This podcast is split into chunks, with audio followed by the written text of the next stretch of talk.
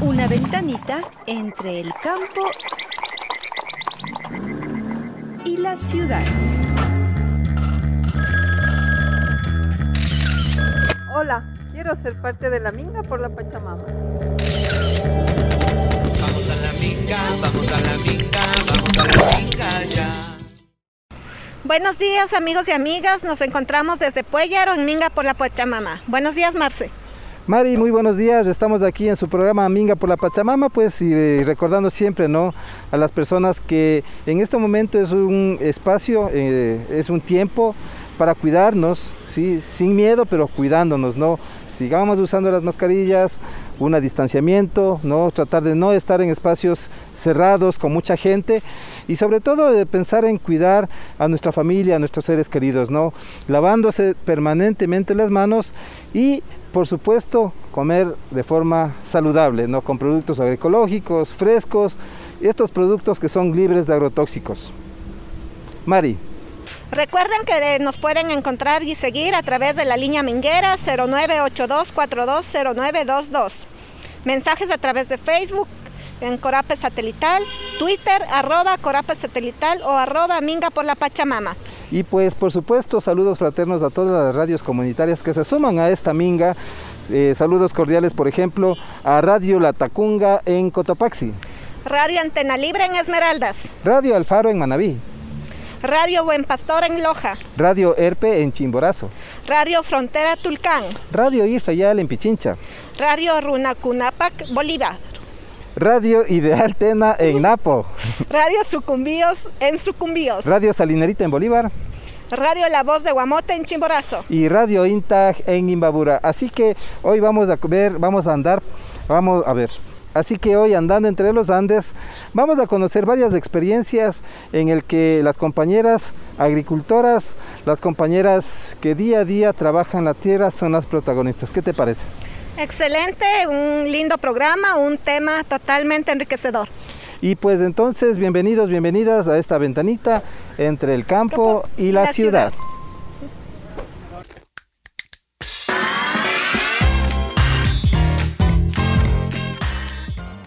¿Cuántas personas se alimentan?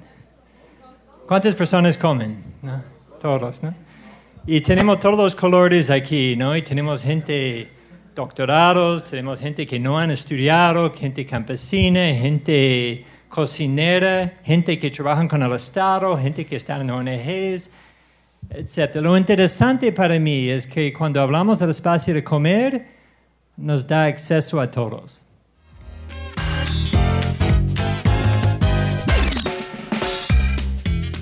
Quería también traer esa frase porque es una frase que también me gusta mucho, que comer es un acto agrícola. Y yo ponía esa foto y quería preguntarles a ustedes si eso será un acto agrícola o si eso será comer.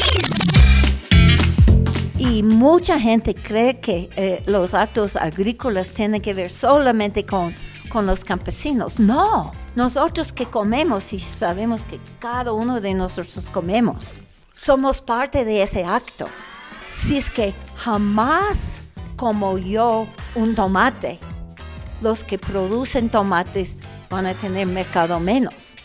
La soberanía alimentaria es cuando yo tomo control de lo que como, de lo que como mi familia y del, del qué tipo de agricultura como yo. Pero estamos llegando a un momento en el que nos estamos matando nosotros a nosotros mismos.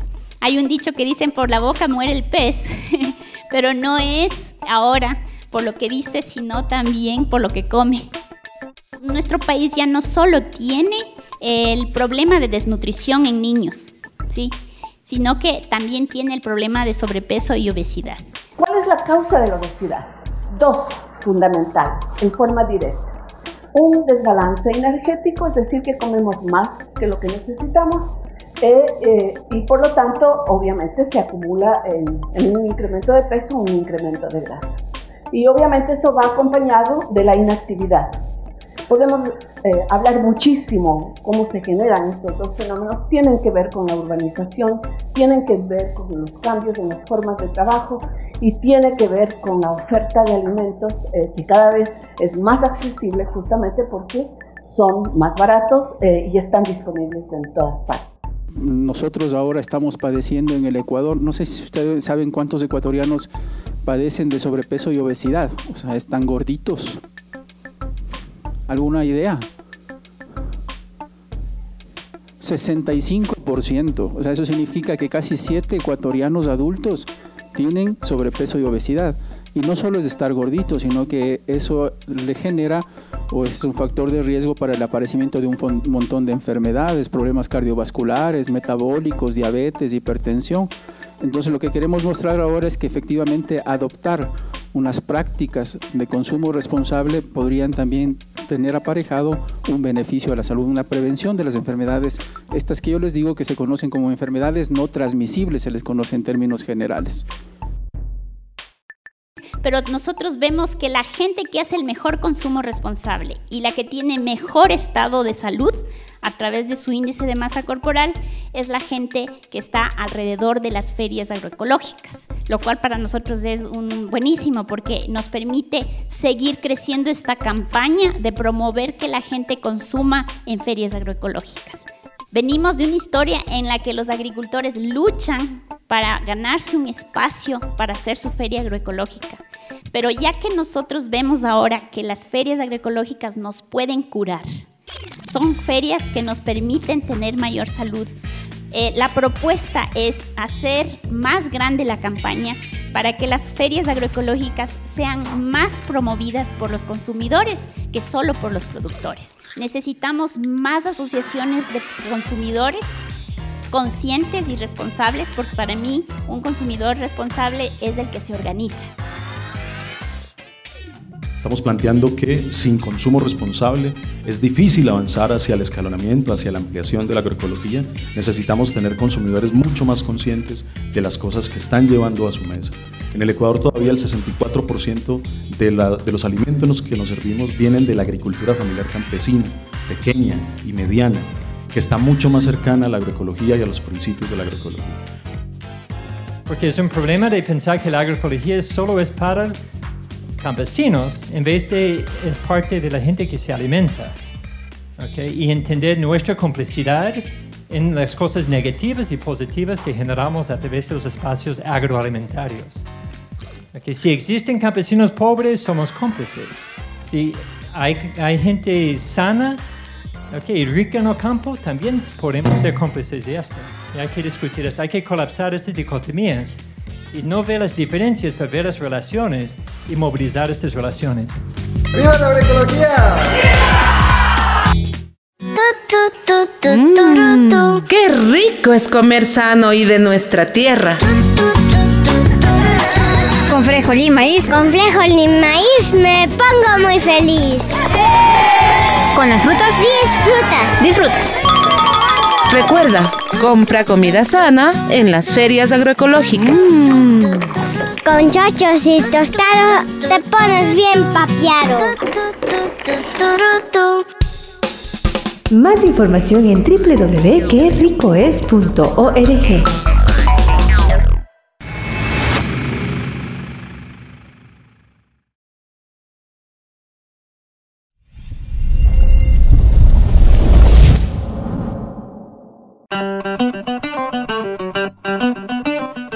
Agroecológica La Esperanza. Bienvenidos y bienvenidas a la Feria Agroecológica La Esperanza. Aquí encontramos productos libres de agrotóxicos.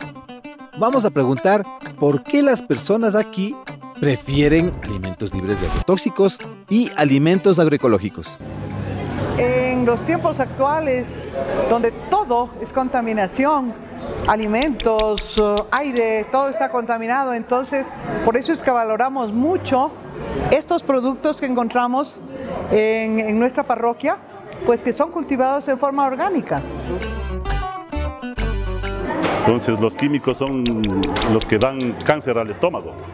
Entonces nosotros con mi familia siempre hacemos las compras aquí para cuidar nuestra salud. Los alimentos orgánicos o agroecológicos no usan agrotóxicos en su proceso de producción. Esta es la experiencia de María Suárez, y nos va a contar por qué ella prefiere alimentos agroecológicos. Buenas tardes, bienvenidos. Yo de principio sembraba mellocos y las ocas.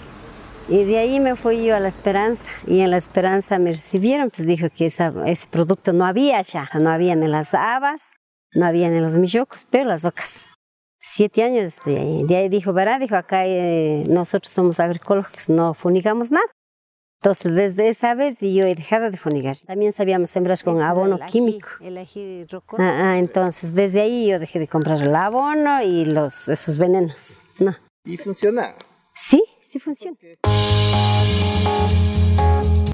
Ah, ¿Cuál es el maíz? Este es el maíz. Oiga, ¿y qué fue lo cuando ya decidió hacer el cambio? ¿Qué fue lo que le hizo decidir? Y, o sea, ya no gastar la plata pues nosotros, porque llegábamos a decir, "Vea, deme para una fumigación de papas, ellos daban un montón así y también nos cobraba bastante. Pues. Javier Sánchez dejó de usar agrotóxicos hace 11 años. Hoy su producción semanal se vende en la Feria de la Esperanza. Él recuerda cuánto gastaba antes en insumos y lo que hace actualmente. Más antes compraba, o sea, siempre como se dice, un quintal de, de urea costaba los, creo que los 18, 20 dólares. Un, qui- un quintal y eso nos alcanzaba para un cuarto de hectárea, menos. Ahora no, ahora lo que yo tengo es mis animales, de ellos es lo que saco el abono y eso, con eso estamos produciendo. Nada, no me cuesta, me cuesta es la hierba, criar los animales y los animales se les vendo y en la cual saco el abono. También nos cuenta cómo la Fundación Sedal participó en este cambio. Sedal ha sido muy, muy una base muy importante acá porque nos ha apoyado en, en capacitaciones, hemos hecho vedurías con ellos, nos han apoyado en, en, en plantas, en insumos, en alguna cosa nos han apoyado para que sigamos entusiasmando, sigamos sembrando, no dejemos botando la tierra. logramos ya que la feria tenga terreno propio, tengamos nuestro espacio, nuestra, nuestro galpón, que también ha sido gracias al fruto del apoyo de varias instituciones, entre ellas el municipio, la Junta Parroquial, la Fundación CEDAL, la Fundación Heifer. Al elegir consumir y producir productos agroecológicos, invertimos en nosotros mismos. Nuestro dinero se queda en la localidad. De esta forma se asegura la producción de alimentos sanos y locales, que hace tanto bien a nuestra salud. Nosotros eh, le vendemos el alimento, pero de IAPA le estamos dando salud, porque nuestros productos no tienen químicos. Entonces, en ese sentido, garantizamos la salud de las familias. Don Arturo. Conozcamos a Arturo Espinosa, el agricultor que vende salud. Buenas. Nosotros le estamos vendiendo es salud. Yo soy una de las personas que tengo un problema muy grave en mi estómago, pero a raíz de cuatro años atrás estoy súper bien, solo con puras legumbres orgánicas. Que cuando yo vine recién era un, un desierto, no había nada, no había ni pájaros, nada. O sea que antes usted cuando llegó, llegó así. Exacto, así. Y con la tierra así. Y era así, una tierra bien pobre.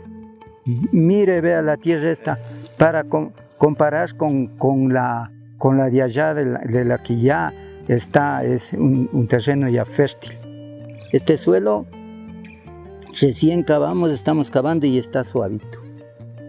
Por esa razón también es que la zanahoria sale ese, es grande. ¿Por qué? Porque tiene espacios suaves para irse para adentro.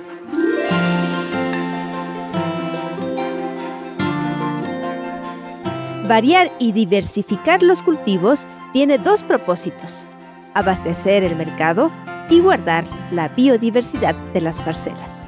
Teresa Lema nos cuenta cómo escalona sus cultivos. Escalonar significa dividirles en temporadas. De aquí a un mes, de aquí viene la siguiente a 15 días, de aquí viene la siguiente siembra a los otros 15 días. Entonces, donde está el maíz, antes estaba papa. Ya. Ahora está maíz. Aquí era antes, era Ajá, zanahoria. Entonces le hemos cambiado por el zucchini, porque no siempre va a estar en el mismo lugar la siembra. Ya, entonces eso significa variar y diversificar. La agroecología nos brinda salud, nos brinda bienestar. Sin embargo, para esto también nosotros como agricultores tenemos que darnos el valor. Nosotros somos importantes, nosotros estamos en la mesa de los ecuatorianos y de la humanidad. Estamos tres veces al día, en el desayuno, en el almuerzo y en la merienda estamos presentes. Ninguna profesión en el mundo está tan presente como nosotros estamos en, en la vida de los seres humanos. Esto para mí es una diversión y mi alegría es esto, lo que yo siembro. Y a nuestros jóvenes les invitamos a que hagamos empresa de este proceso agroecológico. Yo prefiero los productos agroecológicos porque son justos con las familias campesinas y además son sabrosos y nutritivos. Y pues invitarles ¿no? que, que visiten las ferias agroecológicas, no solo la de la Esperanza, sino todas las ferias que existen en el país. Los eh, consumidores eh, que por favor eh, consuman estos productos agroecológicos sanos. Eh, en ese sentido ustedes nos apoyarían a la economía aquí de las familias del Cantón Cayambe y de Pedro Moncayo también. Eh, invitamos a la Feria de la Esperanza los domingos, que estamos desde las 7 de la mañana hasta la 1 de la tarde, vendiendo lo que es procesado, lo que es las hortalizas, las legumbres, todo. Quería invitarles no solo a que consuman, sino a aprovechar si de pronto quieren involucrarse en el trabajo de la agricultura. Es lindo, es desestresante.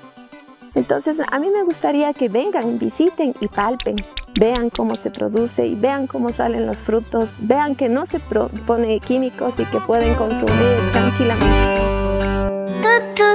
Mm, ¡Qué rico es comer sano y de nuestra tierra! ¿No te ha llegado el boletín de la campaña Qué rico es comer sano y de nuestra tierra? Suscríbete ya en www.quericoes.org. Hazlo ahora mismo.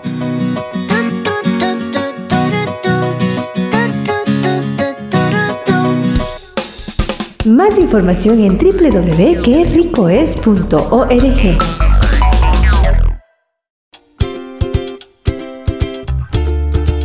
Bancos de semilla y resiliencia comunitaria. Las comunidades rurales están constantemente expuestas a crisis económicas y climáticas. Crisis climáticas. En Ceniza, nosotros en Galte, sí estábamos preocupados porque un domingo era casi en tres horas, atrasó porque no amaneció. Estábamos llorando ya. Primero cayó la granizada. Después de tres o cuatro días de la granizada, cae la helada negra. Está helando todas las noches, hasta actualmente. Desde la pandem pandemia está afectando más esta, esta, ¿cómo se llama? La sequía. Crisis económicas. En tiempo de pandemia, gracias a Dios, algunos que vivían en la ciudad venían, entonces mejor trabajaban, sembrábamos, pero lamentablemente la plaza totalmente bajo.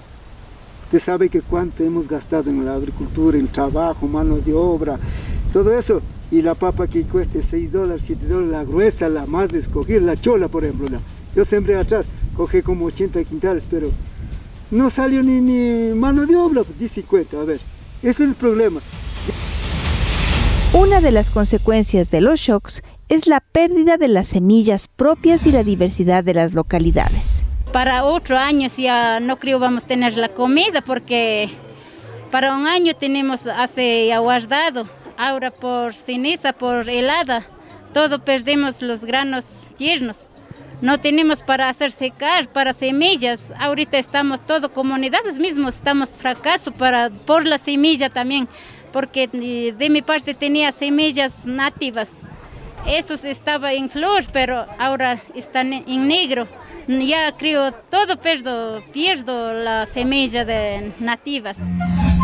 Para enfrentar crisis como estas y mantener nuestras semillas, se han organizado los bancos de semillas. ¿Qué son los bancos de semillas? Bueno, el banco de semillas es donde, que, donde que se guarda todas las variedades papas, ahí dentro. tengo un, un cuartito ahí adentro, ahí las que semillas todo en los sacos o algunos, como la chola tengo bastante, como esto, a veces compran la semilla también, vendo por quintales.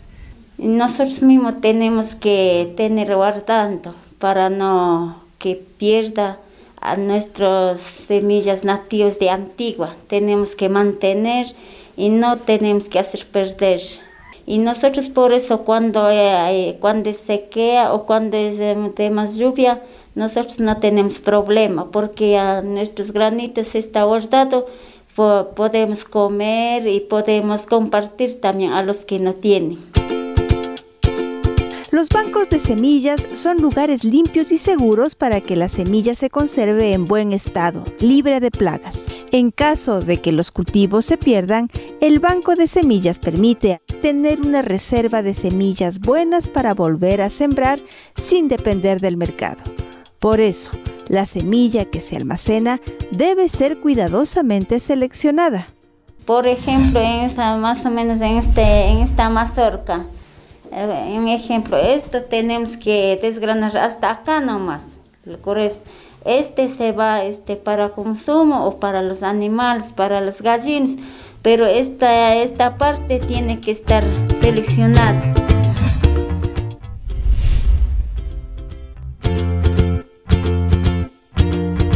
El 2x1 es un mecanismo para multiplicar y capitalizar los bancos de semillas. Nosotros damos, supongamos, damos dos libras de maíz, de maíz. Y cuando cosechan nos devuelven, eh, eh, o sea que cuatro libras. O sea, dos por uno. El banco presta las semillas a sus socias y ellas, luego de la cosecha, deben devolver el doble de lo que tomaron prestado. Finalmente, los bancos de semillas permiten que los sabores y la cultura gastronómica de las localidades se mantengan vivos. Lo mismo el chulte, hacemos tostado, más en el tostado. La quinoa, hacemos uh, sopitas. La quinoa se puede hacer uh, hasta con leche, con panela, el dulce, dulce de sal. Tener un banco de semilla en casa y en la comunidad nos ayuda a afrontar estas crisis y salir fortalecidos. ¿Y usted ya tiene su banco de semillas?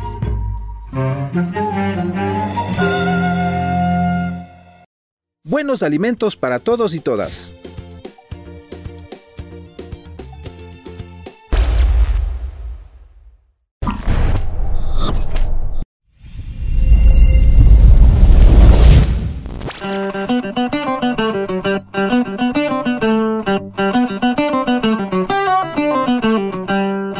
Miércoles a las 7 de la mañana en la Plaza Dominical se realiza la Feria Biovida de Cayambe. Un espacio de encuentro entre personas que buscan productos frescos, locales y libres de agrotóxicos. Es decir, producidos de una forma agroecológica. Preguntamos a los asistentes ¿Por qué prefieren hacer sus compras en la Feria Biovida de Cayambe? Porque no tienen nada de químicos, son productos de, de, casa. Prácticamente soy una persona que como solo lo más verduras y vegetales y son completamente orgánicos, sanos. Son cosechados el día anterior y, vienen a la venta, o sea, enseguida, ¿no? Son frescos. Eh, ayudamos a las compañeras que cultivan en sus casas eh, porque son muy económicos y muy, eh, muy deliciosos. Es total el sabor. Es mucho más rico. No vas a comparar una zanahoria comprada aquí con una zanahoria de algún supermercado. Las lechugas fresquitas, los tomates con sabor, o sea, es, es diferente, definitivamente. Salud, economía, calidad y gusto. Pero ¿le gustaría conocer cómo las agricultoras de Cayambe logran producir estos deliciosos alimentos? Esther Villalba nos cuenta cómo todo comienza en el suelo. Primero hay que entender que el suelo es un ser vivo al que nosotros debemos alimentarle, debemos eh, de dar de comer, de, de beber. Y pues, si un suelo es sano, los productos son sanos y, y, la familia es sana y nuestros consumidores igual son sanos. O sea, lo que hacemos es cuidar el medio ambiente, cuidar nuestra salud, cuidar la salud de nuestros consumidores. ¿Y cómo se construye un suelo saludable? La elaboración de abonos es fundamental para alimentar el suelo. Los ingredientes para preparar esta deliciosa comida para las plantas comienza con el estiércol de los animales menores. Que si es una granja agroecológica lo que debe haber es mínimo cinco tipos de crianzas para poder recoger el abono. Porque si no tenemos crianzas, ¿de qué agroecología estaríamos hablando? Si no tenemos árboles, ¿de qué abono estaríamos hablando? Entonces, la, diversidad de crianzas que debe haber en las granjas agroecológicas es importante. ¿Y tú cuántas tienes? Yo tengo patos, gansos, tengo cuyes, gallinas, conejos, tengo unas guineas, tengo las palomas ah, reales que hice traer de Colombia, que me dieron trayendo, un parcito. O sea, la idea es de que todos los animales que se tienen en la granja se reproduzcan. O sea, no tengamos que ser dependientes de afuera, sino que todas las crianzas se vayan reproduciendo aquí en nuestra granja. Y además de tener el, el, abono, ¿para qué más son importantes las crianzas? Las crianzas son, pues, nos genera ingresos económicos, porque en mi caso, el día de hoy se vendió cuatro cuyes. La agroforestería, es decir, sembrar árboles en la parcela es importante cuando queremos hacer nuestros abonos. Las hojas secas de los árboles es materia orgánica que alimenta al suelo, como nos explica Erlinda Pillajo. Aquí hay como unas 70 variedades de árboles. Como le decía, pues esta hermosa es la fuya. Pues es este, este árbol da mucha materia orgánica que se puede podar, igual se incorpora al terreno y para que vaya aumentando la materia orgánica. Mire, es fácil, se reproduce por estacas, también es repelente, eh, también recoge a los insectos aquí pues asimismo es muy rápida porque crece rápido y, inmediatamente se le poda.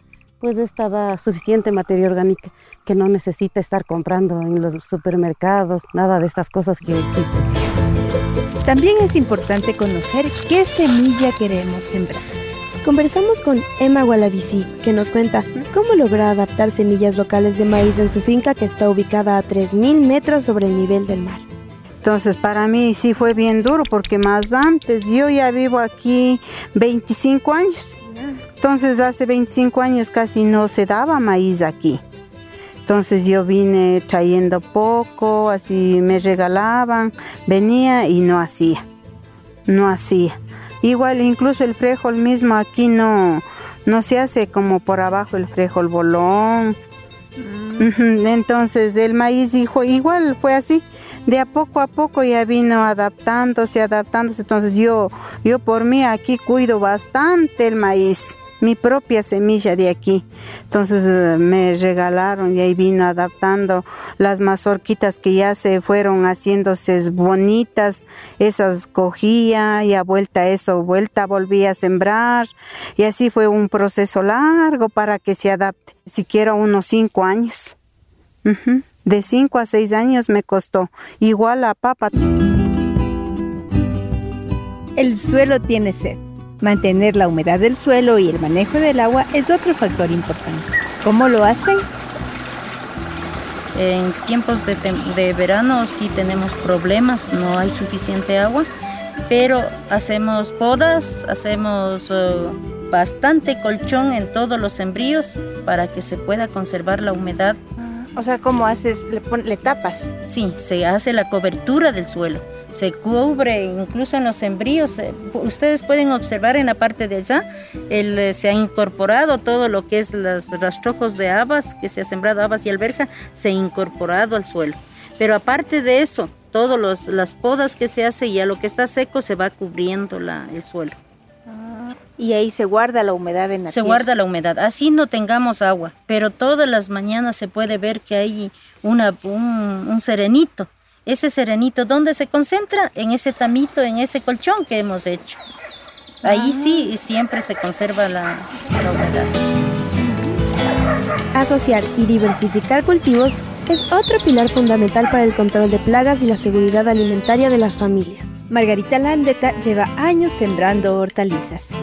Yo vengo sembrando ya unos 22 años de hortalizas, porque ahí más antes, bueno, no sembraba mucho, sembraba solo la cola, cebolla y el cilantro, el perejil era la única cosa que sembraba.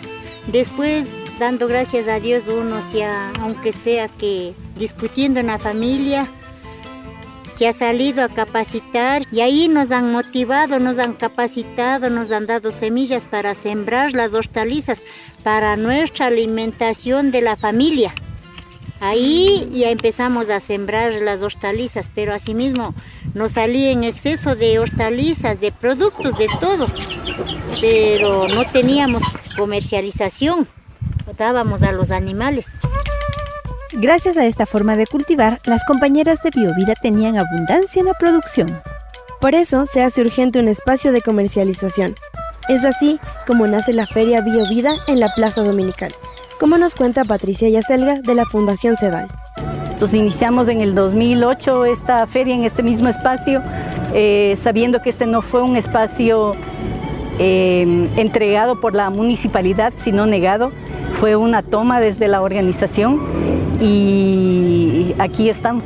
Desde esos años, en esa época el alcalde nos dijo, los productores están solo para producir, los comerciantes son los que deben comercializar.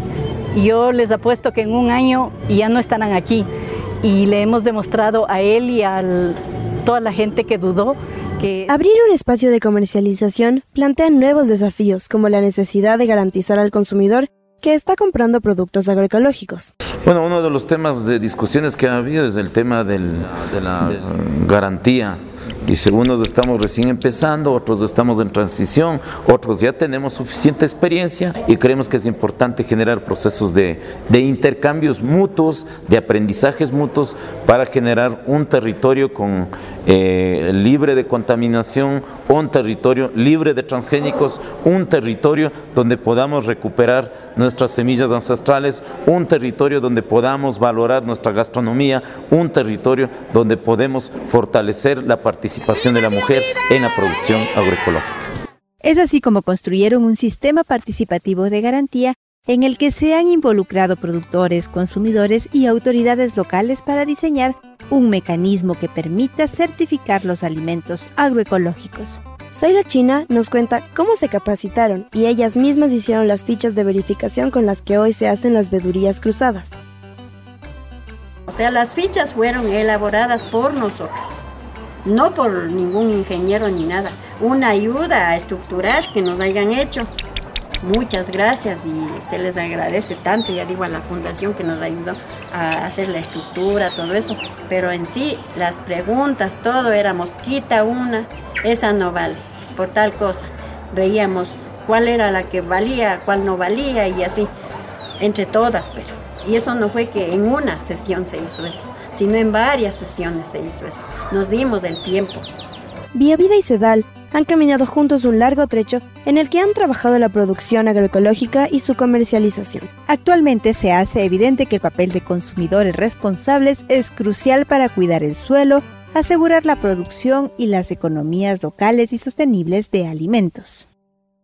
El momento que acuden a este tipo de ferias están haciendo un voto, un voto de confianza y un voto de preferencia por este tipo de, agricultura diferente y también de economía diferente. esta es una economía para la vida y es una agricultura para la vida. Nuestras canastas agroecológicas BioVida.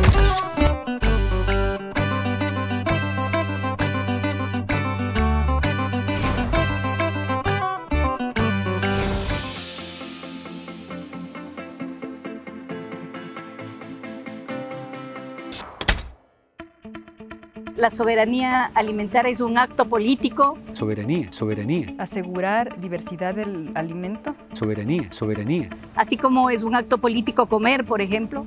Los sabores, las texturas, los colores de nuestros alimentos. Soberanía. Soberanía alimentaria en la mitad del mundo. ¿Qué es la soberanía alimentaria? Para nosotros la soberanía alimentaria es, como decimos, de, la mata a la olla y de ahí consumimos.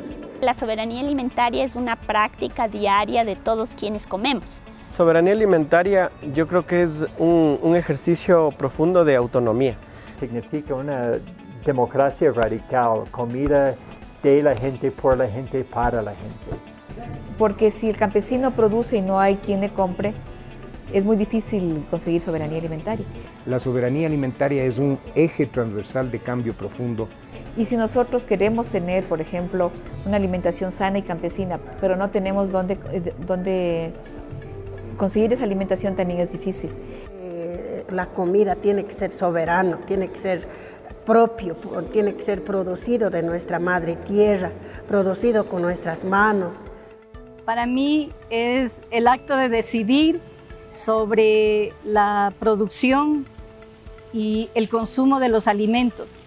Para mí soberanía alimentaria es una forma de respetar nuestros ecosistemas, asegurar diversidad del alimento, tanto en las parcelas donde se producen las chacras, en las fincas, como también la diversidad de los alimentos en nuestros platos hacernos cargo de nuestra alimentación, no dejar que otros decidan qué es lo que nosotros vamos a comer cada día y decidir simplemente porque es más barato, porque es más cantidad, etcétera, sino comenzar a enterarnos de cómo estamos comiendo, por qué estamos comiendo, a quién le estamos comprando y cómo estamos apoyando a otras personas alrededor de nuestra alimentación. Entonces, pensar cada día en cómo generamos mayor o menor autonomía de nivel local alrededor de nuestra alimentación, eso para mí es soberanía alimentaria. La soberanía alimentaria se vuelve una categoría conceptual y política, debido a que nos permite comprender toda la complejidad de un sistema agroalimentario que, que, tiene campesinos, que tiene consumidores, que son contextos cambiantes, que hay un sistema dominante, que hay una crisis por el uso de agrotóxicos, que hay un sistema de calentamiento global, es decir, hay una crisis sistémica. Entonces la soberanía alimentaria nos permite comprender, por eso es una categoría conceptual, pero también es una categoría política, porque está permitiendo que gente de la ciudad y del campo pueda empezar a activarse políticamente, a tener una posición ideológica y política y poder decir, yo decido lo que como, yo controlo lo que como y a través de esto mi planeta, mi salud y mi vida.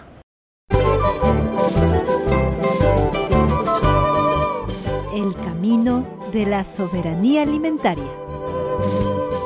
La lucha por la soberanía alimentaria es un camino largo, histórico, que ha, que seguido el país, que tiene ciertos hitos de construcción. Esos hitos se remontan inclusive a la lucha campesina, a la lucha histórica de mujeres maravillosas como Dolores Cacuango y toda esa playa de, de, de, grandes lideresas indígenas que interpretaron el sentido en la importancia de la agricultura en la vida en la sociedad, en la filosofía de vivir y pues lucharon por esa justicia. Recuerdo con emoción los años 90, cuando con las organizaciones de campesinos, de indígenas, fuimos construyendo poco a poco, paso a paso, ese nuevo paradigma de la soberanía alimentaria.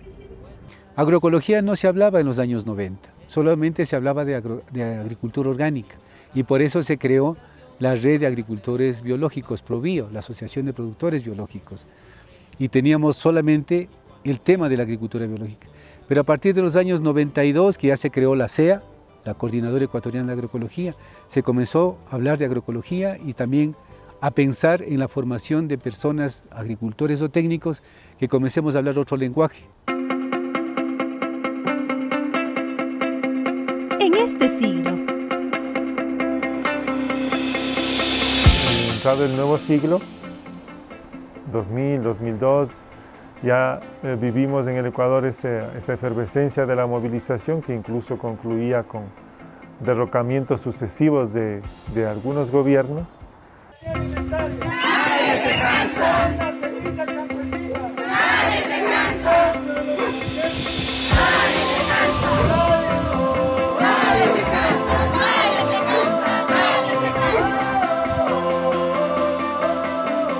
Creo que todo ese momento ¿no? de la movilización social para mí tiene su cúspide en la constituyente del 2008.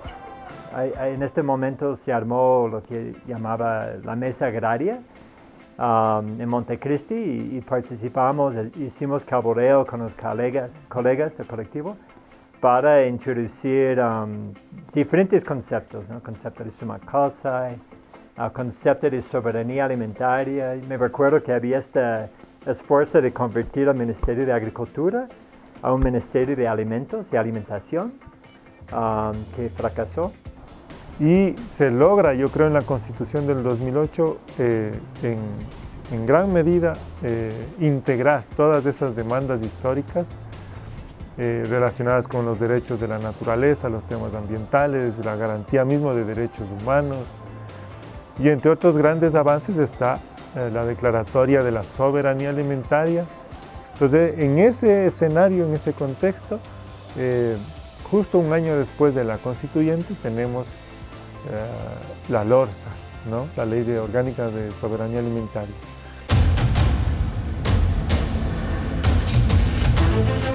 Ley Orgánica de Régimen de Soberanía Alimentaria.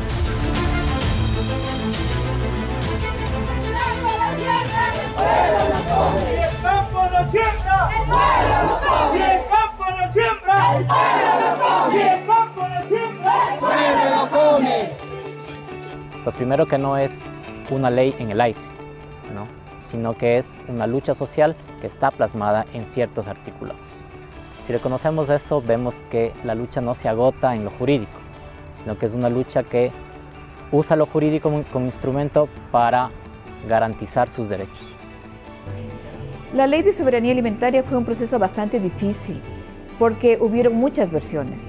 Yo eh, he podido recopilar 23 versiones en este caso particular, la ley no se, no se forma, digamos, no desde arriba hacia abajo, desde el gobierno hacia la población, sino al revés. Es una presión de la población porque eh, el tema de la soberanía alimentaria se convierta en una ley y que sea reconocida por el Estado para que el Estado también tenga un rol en promover eh, la soberanía alimentaria. Creo que la LORSA en definitiva posicionó un debate necesario para el país.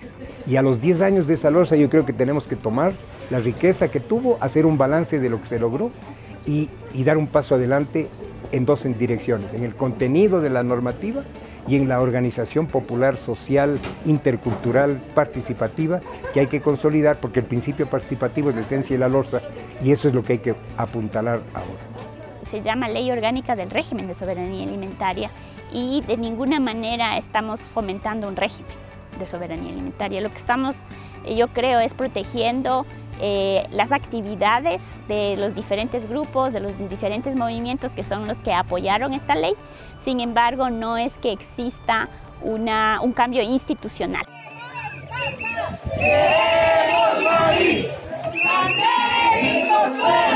de nuestro país! ¡Queremos papas! ¡Queremos maíz!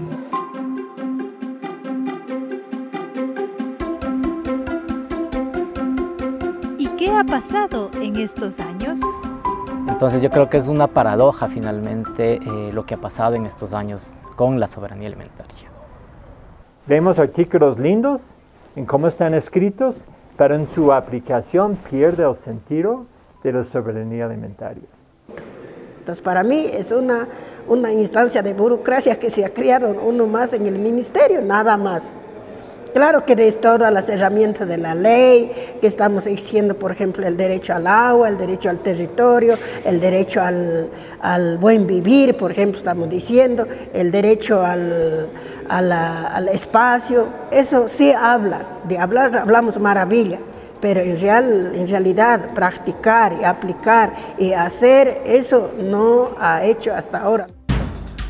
Que al mismo tiempo reconocemos que son avances normativos importantes, que podrían ser herramientas jurídicas importantes, pero no hubo una respuesta social que le dé continuidad y el Estado más bien, eh, incluso a momentos como que exacerbó y mantuvo las políticas convencionales que a su vez mantienen esta tendencia hacia la hacia el retroceso más bien, a la pérdida de soberanía alimentaria. O sea, tenemos menos control sobre los sistemas agroalimentarios. ¿Y el papel del Estado? No hay una apuesta desde el Estado a eh, mejorar esos sistemas agroalimentarios porque es apostar por un nuevo modelo, un modelo alternativo, un modelo de la biodiversidad. Pues creo que yo plantearía eso, ¿no? En los últimos 10 años digamos, en los 10 años de la aplicación de la ley, el proyecto de institucionalización ha fracasado. Pero hay una emergencia de colectivos y organizaciones por la defensa de esa soberanía alimentaria. Después de la experiencia aquí en Ecuador, que no solo ha sido los cinco años, pero ahora estamos en un proceso de diez años de reflexión, es que fue un error pensar que se puede democratizar la comida a través del Estado. Nos dimos cuenta que el Estado, no solo en Ecuador, pero en otros países, no necesariamente representa los intereses de su público y que la comida es demasiado importante para dejar en las manos de los oficiales, de las autoridades, de los científicos y de la industria privada. Sí o sí, los alimentos, la producción, la agricultura, los sabores, los gustos, tienen que quedar en las manos, las manos de la gente que se alimenta. El rol de una política, sobre todo en agroecología y en lo que está en deuda del Estado, no es en sancionar algo que se está haciendo muy bien y que es cierto que se puede mejorar. El rol del Estado y la deuda es cómo crea incentivos, cómo crea beneficios para garantizar una producción sana, una producción que cuide del ambiente y que cuide de la salud. Necesitamos trabajar más fuertemente en cada tipo de institución que apoya la forma actual de alimentación. ¿no? Por ejemplo, cómo trabaja la, la industria, para promover sus, sus alimentos procesados o ultraprocesados. Eso, por ejemplo, debería estar mucho más normado como parte de un régimen de soberanía alimentaria y no como una reglamentación aislada del comercio. ¿sí? O sea, cuando nosotros hablamos de reglamentaciones, no deberíamos estar pensando en cuestiones aisladas, sino en cómo vamos a lograr a nivel de país la soberanía alimentaria que permita reducir la, la desnutrición crónica eh, o el sobrepeso y la obesidad. Pero, ¿quién tiene el poder? Soberanía significa la disputa del poder. ¿Quién tiene el poder? O sea, las grandes fortunas del Ecuador que importan alimentos, este, creo que van a entrar poco a poco en dificultades, porque este, este, sistema, eh, por el mismo hecho de que importa cosas, eh, productos de, la, de, de, una economía que utiliza petróleo que cada vez va a estar más caro, un día no va a ser rentable importar tanta comida. Y en ese rato todo el mundo va a voltear a ver y va a decir, bueno, pero finalmente era bueno tener aquí nuestro choclo, era bueno tener aquí nuestros propios granos, nuestro frejo, nuestra lenteja, inclusive nuestro arroz, y no estar importando, este, por ejemplo, ahora se importa café, cuando nosotros en el Ecuador tenemos un café de muy buena calidad. Este sistema agroalimentario eh, que ha artificializado los sistemas de producción es responsable de la tercera parte de las emisiones de gases de efecto invernadero en el planeta. La ah, agroecología es una respuesta ante este sistema que está en crisis, ya que logra mitigar los efectos del cambio climático. En palabras más simples, cuando uno consume alimentos agroecológicos, está ayudando a enfriar el planeta nunca puede dejar de lado eh, el bienestar no solo del ser humano, sino de la naturaleza. Es un proceso este de coproducción en donde permite la sostenibilidad del modelo. Ese es un sistema agroalimentario sano. Es un sistema agroalimentario que cuida de la tierra, cuida del consumidor, cuida del campesino, cuida del planeta. Está demostrado que esa es la solución en este momento para incluso las economías de países como los nuestros, que a veces apuestan, por ejemplo, en la minería, cuando está demostrado que la minería lo que hace es acabar los recursos naturales. Nosotros estamos demostrando en muchas zonas con minería, por ejemplo, que una alternativa puede ser el turismo y al mismo tiempo la producción de alimentos, que no tengamos que depender de alimentos externos.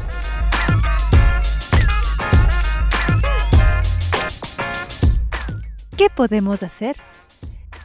Ese es el llamado a que, a que nos miremos con interés, con curiosidad, con respeto, con amor y, y, entendamos que si no lo hacemos, estamos en un despeñadero donde el gran capital, las grandes transnacionales que son dueñas del mundo, nos van a llevar a la extinción como a los dinosaurios.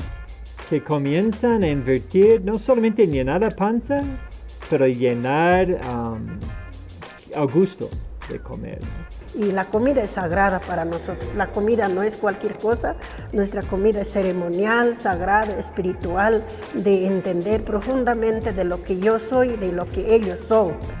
Nos falta conectar el sentido de esas luchas con la forma en que cuidamos la biodiversidad, con la forma en que cuidamos la tierra, con la forma en la que eh, nos alimentamos. Que coma rico, que coma sano, que coma local, que conozca de dónde vienen sus alimentos y que conozca las personas que producen esos alimentos. Esa es la mejor experiencia de vida que usted va a tener si es que se decide hacerlo de verdad. Así que este es el mensaje mío, que nos despertemos, nos organicemos y saboreemos esa megadiversidad que tiene el Ecuador en alimentos. Bueno, hemos visto estas lindas experiencias de los agricultores y las agricultoras que se dedican a la uvilla con unas prácticas muy agroecológicas. Les invitamos a que conozcan más del tema, a que lo sigan disfrutando y lo tomen en cuenta siempre que vayan a consumir sus productos. Marce. Sí, pues entonces la tarea pendiente, todos los productos que están en nuestros canastos, el resultado del esfuerzo, de la alegría, del conocimiento de muchas personas que se dedican eh, al tema de la agricultura, pero también a investigar. Como hemos visto, hay mucho conocimiento. Qué bueno darse la oportunidad de acercarse, de visitarles, de conversar y ahí nosotros vamos a poner en realidad un valor justo a ese producto que llega en nuestros canastos. ¿Qué te parece, Mari? Eh, muy, muy bonito, eh, muchas gracias y bueno. Oye, Mari, ¿y qué tal el oficio de estar aquí eh, viajando por Ecuador y conocer estas experiencias que hemos visto, ¿no? Y toda esta gente que nos ha abierto las puertas ahora, que nos ha acompañado eh, Maribel y pues muy contentos, ¿no? De también ir ampliando y sumando, ¿no? Estos espacios. Ha sido una experiencia muy bonita, a mí me encanta poder conocer lo que hay más allá en nuestro país, cosas que no tenemos la oportunidad de conocerlo diariamente y más que todo ser parte y agradeciendo la invitación a Marcelo y a Minga por la Pachamama de ser parte de estos procesos y poder también eh, ayudar un poquito a que llegue toda esta información hacia ustedes. ¿Y el aprendizaje de este viaje cuál? ¿Cuál ha sido? Y el mensaje a las personas que nos están mirando y nos están escuchando. El mensaje es que, bueno, eh, consumamos productos sanos, productos agroecológicos, que apoyemos a los productores y a las productoras y, bueno, que sigamos adelante con nuestra alimentación saludable. Muy bien, pues muchas gracias. Y recuerden que el poder del caserito, el poder de la caserita, está en tus manos. Hasta la próxima. Hasta la próxima. Por la Pachamama. Una ventanita entre el campo y la ciudad.